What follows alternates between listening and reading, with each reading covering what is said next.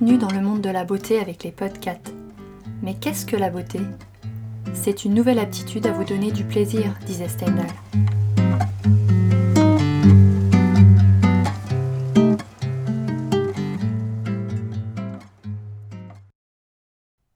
Leila est la fondatrice de la plateforme Bliss You. Lancée en 2015, c'est la première plateforme de réservation de médecine douce et naturelle. Des séances de bien-être à domicile ou chez le praticien, telles que le yoga, la méditation ou la sophrologie. Ces médecines douces sont de plus en plus demandées dans notre quotidien, nous avons encore plus besoin de nous retrouver, de respirer, de méditer. Mais pourquoi? Leila va nous en parler plus en détail. Pour la petite histoire, j'ai rencontré Leila en 2012. Nous avons travaillé ensemble pour le groupe Alès. C'est un groupe de cosmétiques. J'étais au digital, elle était au marketing. Je me suis toujours souvenu de Leila comme une personne bienveillante, à l'écoute des gens et même très souriante. Elle était vraie, naturelle et pas du tout dans la politique ou à jouer un rôle. Je suis ravie d'inviter Leila à me rejoindre autour d'un podcast. Enfin, c'est plutôt elle qui m'a invitée dans un parc. C'est une première dans un parc et en fait, j'adore être ici. Il fait chaud. Euh, aujourd'hui à Paris, il fait 27 degrés et je suis dans le parc de, de Breteuil. C'est dans le 7e arrondissement de Paris. Donc allez checker sur Google Maps euh, si vous voulez y aller un jour. Finalement, après Alès, j'ai toujours suivi le parcours de Leila. Euh, je l'ai vu monter sa société Bliss You et vraiment euh, d'une main de maître et je crois qu'elle a vraiment trouvé ce qui la passionne le plus. Bienvenue Leïla. Salut Katia. bon alors comment vas-tu depuis tout ce temps? Bah écoute, euh, beaucoup de chemin parcouru, que ce soit de ton côté ou du mien. Donc bah écoute, je te retrouve avec toujours autant de plaisir. Parce que la dernière fois qu'on a dû se croiser, c'était en 2014. Ouais, c'était en 2014 et j'étais encore salariée pas encore, euh, on va dire, tombée dans la marmite des médecines douces. J'étais encore euh, quelqu'un de très stressé. enfin, je suis toujours un peu aujourd'hui, mais on va dire que c'est un autre stress. Donc, euh, ouais, bah, beaucoup de choses ont changé. Qui es-tu, Leïla? Écoute, je suis une, femme de 35 ans, franco-marocaine. ça fait quoi maintenant 15 ans, même un peu plus que j'habite en France. Et puis bah, je suis quelqu'un qui est passionné par le bien-être, par le développement personnel et de depuis plus récemment par les nouvelles spiritualités. Euh, donc bah, du coup j'essaye euh, dans mon quotidien de l'intégrer déjà, de le vivre, euh, sans que ça puisse entraver ma vie, une vie normale de parisienne, urbaine, etc. Et puis bah, j'essaye de démocratiser bah, ces médecines qui m'ont un peu sauvé la vie quand j'ai fait mon burn-out après 7 ans de salariat et euh, voilà, de l'offrir euh, aux gens pour qu'ils n'en aient pas peur, parce que beaucoup de gens ont encore des, des réticences ou des, euh, des craintes sur certaines méthodes de médecine holistique, comme l'hypnose ou même encore la méditation aujourd'hui. Donc voilà, j'essaye d'organiser des choses pour un peu être dans ce processus d'évangélisation et puis de faire en sorte que les gens puissent l'utiliser pour de la prévention santé. Très bien. Donc Leïla, tu as travaillé dans le milieu de la cosmétique avant Bliss You. Quel souvenir en as-tu réellement? Alors, euh, milieu de la cosmétique, ouais, c'est vrai que j'ai fait que ça en fait pendant 7 ans. Euh, J'en retiens que c'est un monde euh, très innovant, très innovant, très porté sur euh, la nouveauté, l'originalité, un peu l'avenir en fait. chaque marque pour lesquelles j'ai travaillé on essayait toujours de dénicher le, produit euh, de beauté du futur pour embellir les femmes. Donc c'est quand même un beau message. Et c'est ça qui m'attirait beaucoup euh, dans ce milieu-là. C'était euh, hyper aspirationnel pour moi. C'était comment sublimer la femme et comment rendre les femmes belles. donc ça c'est le côté positif. Après forcément il y a un côté négatif aussi hein, pour avoir la balance et l'harmonie.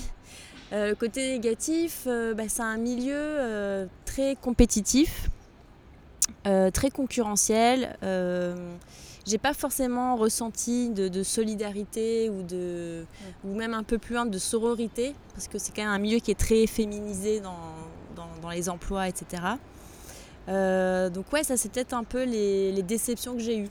le fait de devoir plus me battre pour d'un point de vue politique pour euh, s'intégrer, pour se bien, bien se faire voir, plutôt que de se faire voir euh, de manière méritocratique avec ton travail et ton talent. Mm. Et ça, c'est quelque chose qui m'a gavé euh, très rapidement et que j'ai pas supporté et qui m'a aussi conduite à ce burn-out qui n'était pas que un... épuisement euh, professionnel parce qu'on travaille trop, mais c'est aussi parce que tu en as un peu ras-le-bol de devoir euh, jouer comme ça avec des postures et qui sont pas les tiennes. Et au final, quand tu poses la question, euh, la première que tu m'as posée, qui je suis, bah, en fait, je savais plus qui j'étais. Tu savais plus qui t'étais. Et d'ailleurs, tu parles vraiment aujourd'hui d'un burn-out. ouais, je, je dis burn-out parce que je pense que c'est un peu le mot le plus utilisé aujourd'hui et je pense que ça symbolise bien le fait que tu en as vraiment ras-le-bol et qu'il y a un moment de saturation. Après, euh, il y a autant de burn-out que d'individus dans le monde. Euh, moi, le mien, le burn-out, c'était euh, surtout physique. C'est-à-dire que j'avais des torticolis à répétition, la mâchoire bloquée, des acouphènes. Enfin, j'avais des, signaux comme ça, physiologiques, auxquels je ne pouvais pas échapper et qui m'ont indiqué que ça allait pas parce que mon mental ne voulait pas voir tout mm. ça. quoi. Donc oui, c'est un burn-out et une remise en question aussi sur bah, qu'est-ce que j'ai envie de faire aujourd'hui? Enfin, c'est qu'est-ce que j'ai envie de, faire dans ce monde? Et du coup, comment Blissio est arrivé dans ta tête? Et bah précisément à ce moment-là, en fait, à ce moment de, de, burn-out, parce que euh, j'ai essayé de me redéfinir, essayer de savoir qu'est-ce qui me faisait du bien, qu'est-ce qui euh, me, qu'est-ce qui m'exaltait, qu'est-ce qui donnait euh, de la passion et aussi de la facilité, parce que j'en avais aussi un peu marre d'être dans, de mettre dans des situations difficiles, en fait. Mm. Euh, et donc les médecines douces, tout ça, je, et Blissou est arrivé à ce moment-là parce que je cherchais moi-même à me détendre. à me détendre, à me réparer, et je n'avais pas dans mon entourage euh, des gens pour me communiquer des, des, bonnes adresses, des bons contacts. Donc j'ai perdu beaucoup de temps et beaucoup d'argent à chercher des gens sur euh, les pages jaunes, dans les annuaires, etc. Et je suis tombée sur des praticiens qui ne me convenaient pas, ou même des pratiques qui ne me convenaient pas. Donc du coup, je me suis dit, tiens, c'est dommage, ça manque, parce que je suis sûre que ça fait tellement du bien, c'est tellement dommage de se priver de ça. Alors, euh, bah, il faudrait créer un espèce d'annuaire, euh, mais beaucoup plus sophistiqué, avec des témoignages, des gens qui te racontent leur expérience, leurs symptômes, leur burn-out, etc., pour créer une communauté et que les gens déjà puissent déjà se déculpabiliser et décomplexer par rapport à se sentir pas bien. On a mm. le droit de se sentir euh, pas bien, euh, pas mal dans sa peau, pas bien dans son job, etc. Et de trouver des solutions naturelles, si possible. Lorsque tu as démarré ton projet, l'avais-tu testé sur des copines? J'ai testé le concept, on va dire, euh, théorique. mais non, j'ai pas vraiment testé sur les copines. Ce que j'ai testé, c'est le côté mise en relation. Donc euh, j'avais déjà dans mon carnet d'adresse euh, quelques praticiens que je recommandais déjà euh, très facilement à mes collègues à l'époque, etc. tu connais pas un bon naturopathe, t'as pas un bon ostéo, machin, ou alors ah ouais j'ai été voir ton ostéo, il est génial, il m'a complètement débloqué. Donc au final on a tous nos, adresses secrètes, sauf que là c'est pas des adresses, c'est des humains. Euh, donc c'est un peu comme ça que je, ça, a un peu euh, renforcé, si tu veux, l'idée qu'il y a un Bliss You devait exister euh, demain. Quoi. Euh, je suppose que tu as eu des moments de doute euh, au départ du projet, par exemple la famille, les amis qui ne comprennent pas, et puis aussi des, personnes qui ont été vraiment positives envers ce nouveau projet? Ouais, j'ai eu ce moment-là, et j'ai aussi eu le moment euh, de soutien également, en fait, parce que j'ai, avant de me lancer, j'étais encore salariée, j'ai fait une formation qui s'appelle Coup d'État chez The Family. Mm. Et pendant cinq mois, tous les samedis, on venait pour tester nos idées et puis apprendre ce que c'était d'être entrepreneur. Donc c'est être, euh, se, cultiver pour devenir, avoir le mindset de l'entrepreneur, euh, chose à l'époque qui n'était pas encore très, euh, très connue en France. Donc j'avais ce côté-là avec ce soutien parce qu'il y avait des gens de mon âge qui aussi voulaient monter des boîtes, etc. Donc on était tous un peu dans le doute, pas sûrs de nous, etc. Donc ça c'était rassurant. Et après effectivement, tu as aussi tout le côté familial, mais aussi tes anciens amis tes, frères et sœurs qui euh, d'un seul coup se demandent pourquoi tu fais un choix aussi radical. Pourquoi tu quittes ton job alors que tu as un super salaire, un super statut euh, euh, Pourquoi en gros tu te fais chier à casser tout ce que tu as construit pendant 30 ans pour, pour quelque chose dont tu n'es pas certaine? Et toi, tu n'as eu aucun doute? Ah si si si, mais j'étais pleine de doutes, mais la seule chose dont j'étais sûre, c'était que je voulais quitter la vie que j'avais c'était plus satisfaisant pour moi, je me reconnaissais plus dans ces valeurs et j'avais besoin de déconstruire pour reconstruire. Donc euh, non, je, même encore aujourd'hui, je suis pleine de doutes hein, sur, euh, Ouais, ça c'est tout le temps, on est tous comme ça. Hein. on est tous comme ça, c'est sûr, mais euh, c'est pas un doute, euh, comment dire, vicieux qui va te, pourrir de l'intérieur, c'est un doute qui, te, motive. qui te motive et qui te, qui, te fait prendre conscience de certaines choses. Et puis surtout, c'est un rapport à l'échec qui est différent aussi. Les échecs sont des leçons et donc finalement, il faut même aller provoquer les échecs pour apprendre et savoir ce que tu dois faire. Mais en général, quand je ne sais pas, je vais me planter. J'attends de me planter et après je fais Ah bon, bah c'était pas ça, donc je vais faire autre chose. Pourquoi le nom euh, Bliss You bah, alors, du, coup, Bliss You, ça c'est vraiment un truc que j'ai fait enfin, en sollicitant mes copines. Donc j'ai fait un petit brainstorming chez moi. Ah, quand même, les copines reviennent là. là reviennent. Oui, là pour le coup, elles reviennent. Donc. Euh, Bliss You, bah, je, voulais un nom avec le You déjà, parce que je voulais vraiment accentuer sur le fait que c'est le sujet, on est sujet de nos vies et euh, c'est important que ça parte de nous. C'est une démarche qui est personnelle, souvent le mieux-être, le développement personnel, donc euh, le point de départ c'est nous. Et bliss, c'était un mot que j'aimais bien, mais il y avait plein d'autres mots, il y avait bloom, il y avait euh, enfin tous ces, mots-là qui sont un peu synonymes de, de mouvement et puis en même temps de sérénité, etc. Donc bliss en anglais ça veut dire ça veut dire pas mal de choses. C'est un état de, de, sérénité que tu atteins qui est un peu un summum. Et c'est un peu euh, bah, l'état, euh, le, bénéfice de toutes les thérapies qu'il y a sur Blissio aujourd'hui. C'est le point commun entre toutes les thérapies, parce qu'il y a beaucoup de choses. Donc du coup, euh, Blissio, c'est voilà, transforme-toi en quelque chose de, serein et de stable. D'accord. Et aujourd'hui, qui sont tes, clients Blissio bah alors, c'est à 90% des femmes.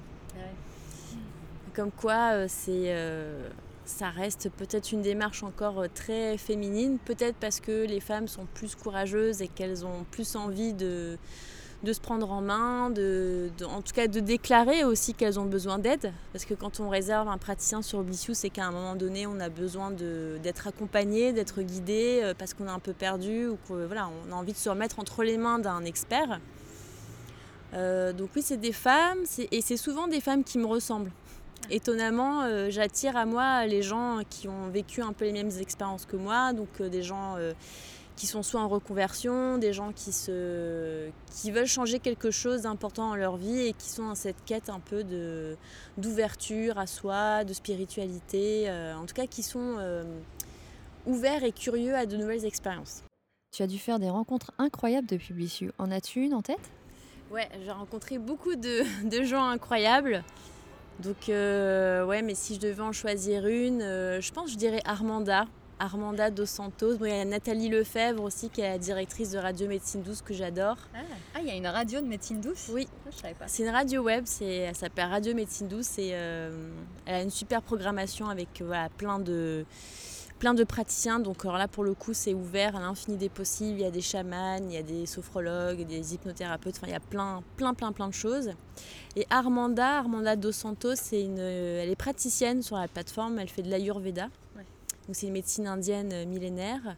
Et euh, on s'est rencontrés bah, au début de Bliss C'était une des rares qui était euh, praticienne Ayurveda à Paris. On est devenus amis et ensemble on a créé cet événement qui s'appelle Sisterhood, dont je t'ai parlé tout à l'heure je vais essayer de venir. Ah oui, oui, t'es invité. Sisterhood in Health, on a créé ça il y a trois ans et c'est une fois par an, c'est un festival sur deux jours qui réunit des, des femmes guérisseuses et qui viennent parler de leurs pratiques. c'est des conférences, des workshops, etc. Et on a monté ça toutes les deux avec nos petites mains. On a fait un crowdfunding la première année. Et là, l'année dernière, c'était la troisième édition. On a eu 500 personnes. Donc on était très contentes et euh, c'est énorme. 500 personnes, mais voilà, ça veut dire que les puis beaucoup de femmes, voilà, encore une fois. Donc euh, les, on a envie de se réunir, de se fédérer autour de ça pour euh, finalement aller mieux. Hein. Mm, Donc mm, mm. c'est plutôt une bonne nouvelle. Et tu penses que tu as changé depuis Bliss dans ton contact avec les, gens autour de toi? Ouais, évidemment que Blissou m'a changé et Enfin, c'est pas que ça m'a changé, c'est que ça m'a ramené à qui j'étais vraiment au fond de moi. Je pense que les sept ans que j'ai passé en salariat, mais pas que le salariat, c'était aussi l'école de commerce, c'était euh, c'était euh, tout ce moment au début de quand on devient adulte en fait. Ça m'a fait prendre un chemin qui n'était pas le mien en fait finalement. Euh, parce que très axé sur, sur l'image, sur la réussite, sur sur la comparaison avec les autres, etc. Surtout quand on a fait une école de commerce, il y a presque un chemin de euh, on sort d'école, on est diplômé, on a un CDI, ensuite il faut se marier, acheter l'appartement. C'est très important d'acheter. Faire des enfants entre les deux. Ouais, après, non. D'abord, on achète l'appartement et ensuite on fait des enfants. Et c'était hyper angoissant pour moi, je me sentais pas du tout euh, bien là-dedans et quand je voyais euh, d'autres gens le faire, ça m'angoissait encore plus. Donc, euh, et puis j'étais pas alignée avec qui j'étais, j'étais tout le temps euh, en colère, avec beaucoup de frustration. Euh, j'avais beaucoup de violence en moi en fait, même si j'ai pas l'air comme ça, mais j'avais la haine quoi parfois parce que je comprenais pas pourquoi. J'avais toujours un sentiment d'injustice au travail parce que je je faisais jamais assez, etc. Donc du coup, on se perd un peu dans ce là-dedans et puis bah, on se rend compte au final qu'on n'a pas fait ça pour nous. J'ai fait beaucoup, j'ai fait pas mal de mes choix pour mes parents. Pour, euh, pour qu'ils m'aiment. Et bon, ça, c'est souvent le, le, lot des enfants euh, voilà, qui, qui, aiment trop leurs parents et qui, et qui veulent leur faire plaisir et faire les bons choix pour eux. Mais au final, euh, bah, quand on s'oublie, on est souvent rattrapé par sa nature. Et, et, moi, du coup, c'est arrivé à ce moment-là. Et donc, oui, je pense que ça m'a pas changé, mais ça m'a permis de, de, revenir à mon essence et à, mes, vraies qualités. Tu vois, par exemple, il y a une qualité que je détestais. Euh, mes boss me disaient Ah, mais Leïla, elle est douce. Leïla, elle est douce, euh, elle a une douceur. Euh. Et toi, je me souviens, à mon pot de départ chez Dior, ma boss me disait ça aussi. Et j'ai dit, mais pourquoi, dans ma tête, je me disais, mais pourquoi elle me dit ça Je suis pas douce, tu vois, mais en fait, si, j'ai une douceur en moi, dans ma façon de parler, ma façon de regarder les gens. Et pour moi, c'était pas une qualité, c'était un défaut parce que je sentais que c'était trop synonyme de... Euh, la, fille gentille. La fille gentille, qui n'a pas de caractère, qui se laisse faire, alors que pas du tout. Et aujourd'hui, ma gentillesse et ma douceur, c'est ma principale qualité. C'est comme ça que j'arrive à négocier, c'est comme ça que j'arrive à avoir des trucs gratuits. Enfin, c'est, ça s'est inversé, tu vois. Donc, je suis contente pour ça parce que Blissou, ça m'a obligée à me remettre euh, alignée avec mes vraies euh, qualités, tu vois. Hmm. J'ai adoré cette phrase que tu dis. Pour moi, ce qui est beau, c'est tout l'univers des possibles qui s'offre à toi et tu n'as qu'à plonger dedans. Euh, ouais. Euh, je l'ai lu, je sais plus où. Hein. ouais, alors oui, j'ai dû dire ça. Euh, peut-être. si, si, non, mais ça me parle beaucoup. J'ai dû le dire parce que j'ai dû penser bah, à la capacité de, de, ne pas se freiner dans des projets. Que quand on a envie d'essayer des choses, il faut le faire. Faut pas se. Enfin, bien sûr qu'il faut se poser des questions et un peu réfléchir, mais euh, on a souvent peur euh, d'échouer, c'est ce que je disais tout à l'heure, et euh, bah, c'est pas grave, l'échec ça fait partie de l'aventure. Donc l'univers des possibles, il est ouvert que si on a fait déjà un premier pas. Et il y a beaucoup de gens, dont moi j'étais, j'en faisais partie, mais n'arrivent pas à faire ce premier pas. Une fois qu'on a fait un premier pas, on peut faire le deuxième. Il ne faut pas reculer, il faut toujours avancer. et, et c'est là où les choses s'ouvrent à soi, tu vois. Euh, aussi, il y a un, auteur qui s'appelle Joseph Campbell qui a, qui a, écrit un bouquin qui s'appelle Follow Your Bliss. Et il parle aussi de, cette, de, l'univers, de la capacité de l'univers à, à, nous offrir des choses qui sont, euh, qui sont bonnes pour nous. Mais à partir du moment où on écoute et on suit notre bliss, et là le bliss c'est un peu l'intuition. L'intuition profonde, c'est ce qu'il y a au fond de toi et ce qui est bon pour toi en fait. Donc euh, quand on arrive à écouter cette petite voix et qu'on va de l'avant, et eh bah, l'univers t'accompagne et t'ouvre des portes que tu n'aurais toi-même pas ouvertes. Euh, et euh, Leïla, est-ce que tu as eu beaucoup de soutien de la part des femmes dans ta carrière? Aujourd'hui, oui, j'en ai beaucoup pour Blissiou. parce que, enfin, je, pense aussi qu'il y a eu un, un shift assez important euh, dans la période bah, assez récente du. Euh, les, femmes dont la parole est libérée, balance ton port, etc. Euh, je pense qu'on s'est rendu compte à quel point, avant, la solidarité féminine était, était quasi inexistante, et surtout dans les entreprises. moi, dans ma vie d'avant, non, j'ai pas eu cette sensation d'être soutenue. Au contraire, j'ai plutôt eu une sensation d'être rabaissée voire euh, parfois jalousée, je ne sais pas pour quelle raison, hein, mais euh, en tout cas... Euh, pour ta douceur peut-être, c'est vrai que peut-être ma douceur peut agacer, hein, je sais pas. Hein. Mais euh, en tout cas, on dit toujours aussi que quand une qualité euh, agace les autres, c'est qu'elle résonne euh, quelque part chez eux et c'est quelque chose qu'ils ont envie, auquel ils ont envie d'aspirer, quoi. Mais non, mais dans ma vie d'avant, c'était compliqué, mon rapport aux femmes, très compliqué. et donc je me suis souvent dit moi-même, mais j'ai un problème avec l'autorité en général. Et en fait, non, j'avais aussi un problème avec ce côté bah, autoritaire féminin. Euh, j'avais un peu l'impression que c'était des femmes euh, très intelligentes, etc., qui avaient elles-mêmes beaucoup galéré en fait pour arriver là où elles en étaient. Elles avaient des postes, elles avaient le pouvoir, beaucoup d'influence. Euh, c'était des femmes qui, pesaient et qui comptaient dans, la, dans, dans, le poids, la balance d'une entreprise. Mais pour arriver à leur niveau, il fallait en passer par là aussi. Donc c'était pas des, des facilitatrices, c'était des, je sais pas comment c'est quoi le contraire. Ouais, un peu castratrice. Euh, voilà, il y avait pas, il fallait passer par le même chemin et donc il fallait passer par euh, cette euh, souffrance, ces difficultés. donc ouais, c'est curieux parce que parce que c'est dommage. Ouais, c'est dommage parce qu'en fait, on pourrait aller bien plus loin. Ouais. Oui, et puis voilà, aider quelqu'un ne veut pas dire qu'on lui donne notre place. Mmh. Euh, c'est pas parce que euh, j'aurais reçu plus d'aide ou plus de soutien ou plus de mise en lumière, de mise en valeur que j'aurais volé sa place. Il y a de la place pour tout le monde et, euh, et, voilà. Mais il y a toujours eu cette rivalité qui peut faire partie un peu du, entre femmes, qui peut être encore un peu présent. Alors qu'aujourd'hui, je trouve que les femmes de notre génération aussi, plutôt trentenaires, quarantenaires, c'est plutôt des nanas qui sont conscientes qu'il faut changer ce rapport-là et que plus on aide les femmes à être euh, dans la lumière et plus euh, il y a un, cercle vertueux qui va se mettre en place. Exactement. On va parler un petit peu de toi, Leïla, et de la beauté. Oui, si tu veux. alors déjà, c'est quoi une belle personne pour toi? Bah alors moi je veux dire qu'une belle personne, c'est une, belle personne de l'intérieur, hein, évidemment. je m'en doutais un peu. une belle personne, euh, c'est une personne qui est alignée avec qui elle est, qui cherche pas à être quelqu'un d'autre, qui cherche pas à être dans une posture ou jouer un jeu. Voilà, ce que j'ai été pendant longtemps et euh, enfin, c'est pas que je cherchais à jouer des jeux, mais euh, en tout cas, j'étais pas moi-même et je refusais, je reniais euh, les, l'essence de qui j'étais et ma vraie nature. Donc, une belle personne, c'est quelqu'un qui s'assume complètement et c'est un signe de respect important. Est-ce qu'il y a des femmes que tu admires?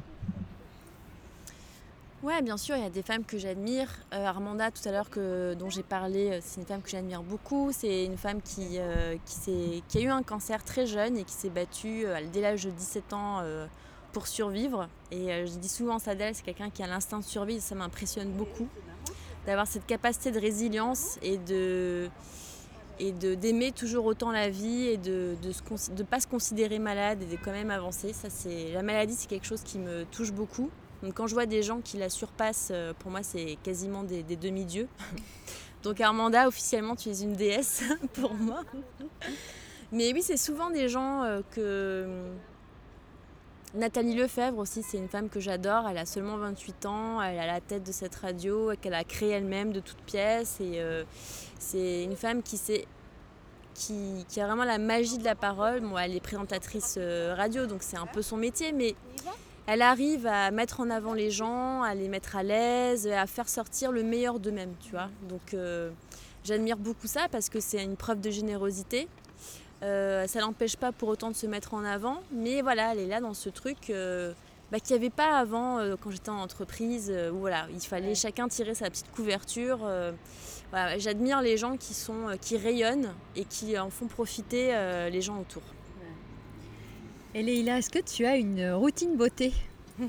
Mais bien sûr Quelle est-elle? Déjà, j'ai fait, quand j'ai bossé dans la cosmétique, j'ai pas bossé dedans par hasard. Hein. C'est que j'aimais quand même les crèmes, le maquillage, tout ça. Donc euh, j'en ai quand même bien profité. Alors ma routine, elle est beaucoup plus euh, simplifiée qu'avant. Avant, ma salle de bain, c'était euh, la caverne d'Alibaba. Il y avait 3 milliards de, de, pots de crème qui finissaient jamais. J'en avais toujours une nouvelle qui arrivait, etc. Ma routine beauté. Alors en fait, alors, euh, avant, je, consacrais plus de temps le matin. Maintenant, je consacre plus de temps le soir, donc j'ai plus une routine de nuit. Parce que le soir, j'ai l'impression que j'enlève une peau, tu vois. Je, je, me démaquille, euh, je, je, prends vraiment le temps d'avoir un rituel du coucher euh, qui s'accompagne avec d'un rituel de beauté. Donc, tu vois, je, je vais me doucher, je me douche tous les soirs parce que voilà, j'ai l'impression que je me nettoie. L'eau, ça, ça, ça nettoie toutes les mauvaises énergies, les impuretés. Euh, j'adore les toniques pour euh, la peau. Je me maquille pas beaucoup, je mets pas beaucoup de fond de teint ou ce genre de, trucs. de trucs. Je mets souvent un petit rouge à lèvres euh, quand je veux sortir le soir. Donc du coup, je suis hyper fan des eaux fraîches et des toniques parce que pareil, même si tu te laves le visage avec un savon ou un, soin pour le visage, tu as toujours des traces de pollution et, je déteste ça. Donc j'aime bien les toniques, je sais pas si je peux citer des marques. Ah oui, ou, tu peux. Hein. J'adore les toniques de Clarins parce que c'est naturel, parce que ça sent super bon, euh, bah, c'est des bons produits, euh, souvent naturels, donc ça, ça, j'adore. Et après, je finis avec une crème euh, assez light parce que j'ai la peau mixte, donc oui, plutôt une crème légère, bio si possible, évidemment. Oui, j'allais te demander si tu prenais bio. Bah, ça dépend, mais euh, là par exemple, ma soeur m'avait offert à Noël une crème Dr. Oshka qui est très bien. Mm. Donc c'est celle-là que j'utilise en ce moment. Mais après, ouais, ça peut, ça peut varier. Pas forcément bio, mais en tout cas, euh, quelque chose qui sent bon et avec une texture assez légère et fraîche, euh, ça j'aime bien. Et ton dernier achat beauté coup de cœur, c'était quoi? Alors mon dernier achat beauté coup de cœur, c'était un produit. Oui, c'était un produit. Alors, c'était pas du tout un produit pour euh, ce pourquoi j'utilise. j'utilise comme anti-cerne parce que moi je, cerne pas mal. Et en fait, c'est un produit illuminateur, donc euh, c'est un produit Dior, c'est un petit stylo euh, tout bête et il couvre super bien les cernes, il met beaucoup de lumière. Et je pense que une des choses que, la cosméto m'a appris, c'est que le, meilleur outil beauté pour la femme, c'est la lumière. Et pareil aussi un petit rouge à lèvres euh, Dior aussi parce que j'adore euh, j'adore la marque, c'est pas pour rien que j'ai bossé chez eux. Et du coup ils m'ont bien lobotomisé donc euh, je suis je reste fidèle. C'est un rouge à lèvres, je crois qu'il s'appelle Diorifique et c'est un rose fuchsia. Donc ça aussi c'est pas mal pour cacher les cernes parce que ah pareil on m'avait dit c'est une, une de mes anciennes collègues Segunda chez Dior qui me disait le meilleur anti-cerne des femmes c'est son rouge à lèvres. et tu les achètes où tes produits de beauté? Là, tu les as eus euh, chez Dior euh, bah, Ça dépend. Euh, je vais souvent chez Sephora, évidemment. Mais après, tu vois, par exemple, là, j'ai fait un voyage récemment à Bali. Donc, du coup, dans les petites boutiques mmh. aussi, je je m'interdis pas de, passer un peu partout pour aller, aller euh, voir un peu ce qui se passe. J'aime bien aussi au printemps parce qu'ils ont un shop euh, spécial beauté maintenant consacré qu'à ça. Donc tu as plein de marques euh, qui viennent du monde entier, des petits trucs.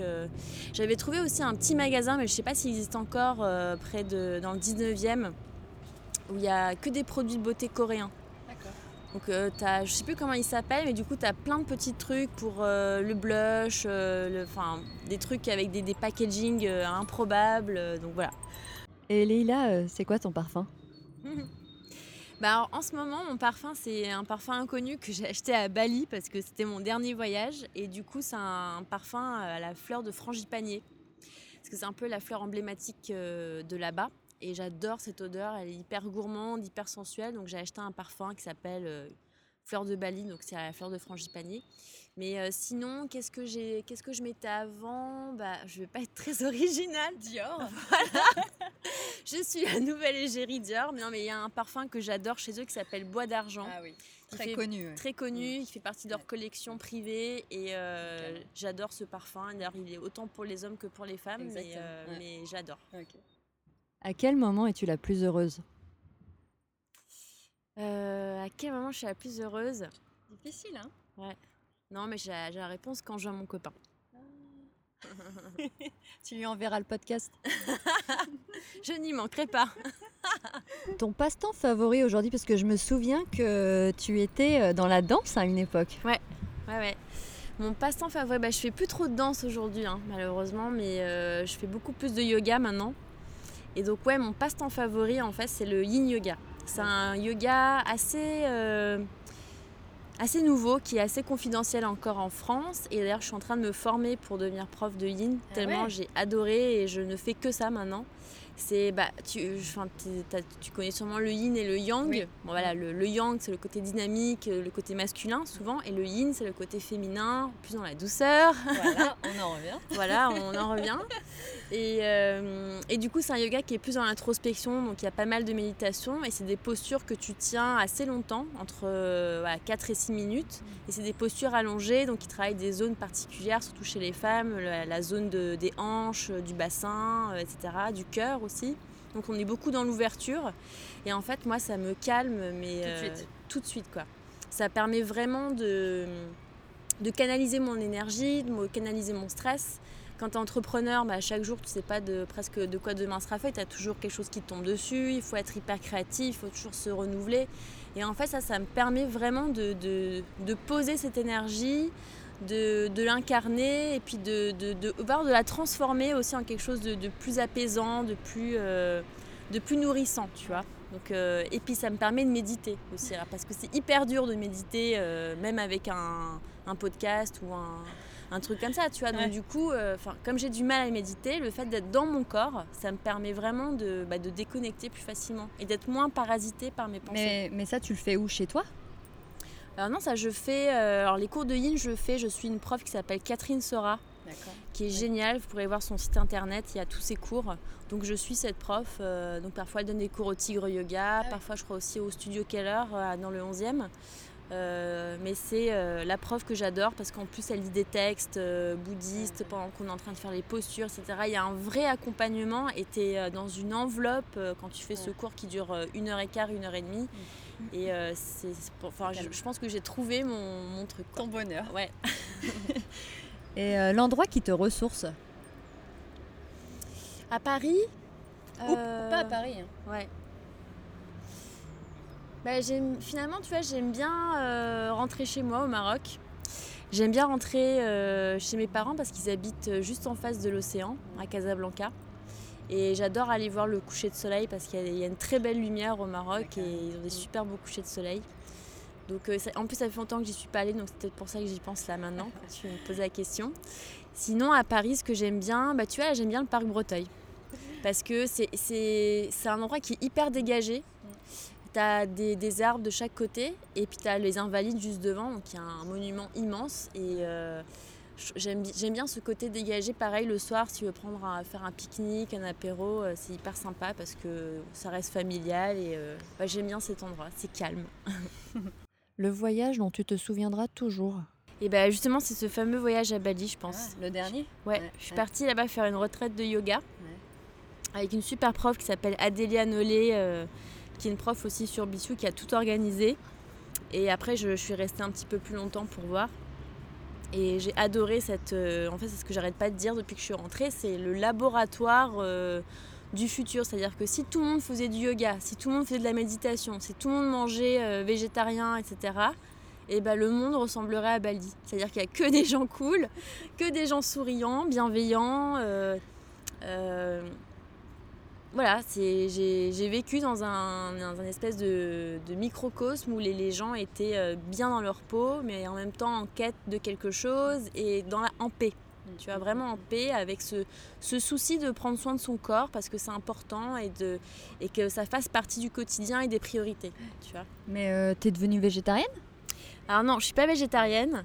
Mais euh, du coup, la retraite était végétarienne. Et puis bah, à Bali, mmh. le, y a des restaurants végétariens à tous les quatre coins de rue, donc mm. euh, c'est hyper facile de manger végétarien et c'est super bon, c'est coloré, tu as des fruits et légumes que tu n'as pas ici, donc mm. euh, c'est mm. beaucoup plus simple d'être végétarienne à Bali. Leïla, si tu pouvais te voir il y a cinq ans euh, en arrière, tu te dirais quoi aujourd'hui? Ah, ça c'est une bonne question. Ouais. Si je me voyais cinq ans en arrière, bah, je crois que c'est là où je t'ai connue. Hein. Ouais Ouais, je crois que c'était chez Alès. Et ben je me serais dit, je me dirais, euh, tire-toi. tire-toi et n'attends pas, euh, ne te dis pas, euh, t'es pas assez, t'es pas assez mature, ne te dis pas, t'as pas assez d'argent, ne te dis pas, t'es pas assez formé ou quoi ou quoi. tire-toi, c'est plus dans le sens, fais les choses comme tu le sens et arrête de te poser des questions sur si c'est bien ou pas, si c'est le bon moment ou pas. Bah, D'ailleurs, c'est ce que tu as fait. Hein. Oui, mais euh, ça m'a pris euh, deux ans, deux, trois ans. Quel est ton mantra? Est-ce que tu as une phrase que tu aimes euh, donner? Dire. Ouais, mais alors le truc c'est que j'arrive pas à retrouver l'auteur de cette citation entre guillemets. C'est un truc très court, c'est les énergies sont plus éloquentes que les mots. Et je pense qu'il y a un truc aussi que Bissou m'a appris, c'est les énergies des gens comment sentir les gens. il y a autre chose que le mental, que le rationnel, tout ça. Il y a aussi une question d'énergie. L'énergie qu'on met dans un projet, mais aussi l'énergie qu'on reçoit des autres. Et euh, c'est quelque chose qui est assez invisible et qui pour moi était une notion complètement inconnue avant. Et maintenant, j'en suis de plus en plus. Euh, enfin, je suis de plus en plus sensible à ça. Donc j'aime beaucoup euh, cette citation d'un inconnu qui est Les énergies sont plus éloquentes que les mots. Et c'est presque devenu ma, mon, ouais, mon outil, tu vois, de, de, enfin pas de jugement, mais de d'appréciation. Tu vois, quand je suis avec une personne que je connais pas, etc., j'essaie de ressentir ça, euh, ces vibrations. D'accord, donc moi j'ai été analysée là. Apprécié. Est-ce que tu as un conseil à donner aux femmes qui souhaitent entreprendre demain? Euh, Ouais, le premier conseil, ce serait euh, d'être bien entourée. Je pense que peu importe le comment dire le parce que souvent on veut pas se lancer parce qu'on se dit qu'on a besoin de beaucoup d'argent mais c'est pas vrai on peut tout de suite commencer avec un petit projet il faut juste pas avoir la folie des grandeurs et le faire step by step il faut tester des choses même imparfaites donc ouais il y a peut-être deux choses c'est euh, soyez bien entouré c'est-à-dire des gens qui même s'ils comprennent pas votre projet en tout cas vous soutiennent quoi qu'il arrive et vous aiment c'est ça le soutien c'est l'amour et le deuxième conseil, c'est euh, renoncer à la perfection. Parce que à trop vouloir être parfait, parfaite, euh, on retarde le lancement, on retarde plein de choses et en fait, il se passe rien. Et finalement, c'est encore une fois, je redis la même chose sur l'échec, mais c'est quand on, voit les choses se casser la gueule, etc., qu'on a des réponses. Donc euh, voilà, il faut renoncer à la perfection. Parfait. Et est-ce que tu as un petit mot pour les auditeurs des podcasts? Euh, un petit mot, euh, oui, bah écoutez, euh, bientôt on pourra écouter Katia se livrer à l'interview, donc restez connectés. Je trouve que c'est bien parce que voilà, on met ça dans ses oreilles, on est en train de faire la cuisine, s'occuper de son enfant, faire son footing. je trouve que c'est vachement bien d'écouter les gens et encore plus d'écouter des gens pas connus, tu vois, parce que on a toutes des expériences, on a tous des témoignages de vie, on est tous importants à nos niveaux. Euh, et, c'est ça qui libère la parole. Moi, j'adore écouter euh, des femmes entrepreneurs, mais pas que. Ça peut être des femmes, euh, je sais pas, qui font des associations. on a tous quelque chose à dire, donc je trouve ça vachement bien que ça démocratise aussi cette, cette parole qui se libère. Eh ben merci Leïla, qu'est-ce que tu vas faire là tout à l'heure? Bah, Je vais filer, organiser mon événement qui a lieu demain. Euh, donc il euh, faut que j'installe la salle et tout. Donc euh, voilà, je vais préparer, faire des petits préparatifs. eh ben, merci beaucoup Leïla d'être venue dans ce podcast. Enfin, je suis venue à toi, hein, dans ce parc. merci. Merci à toi.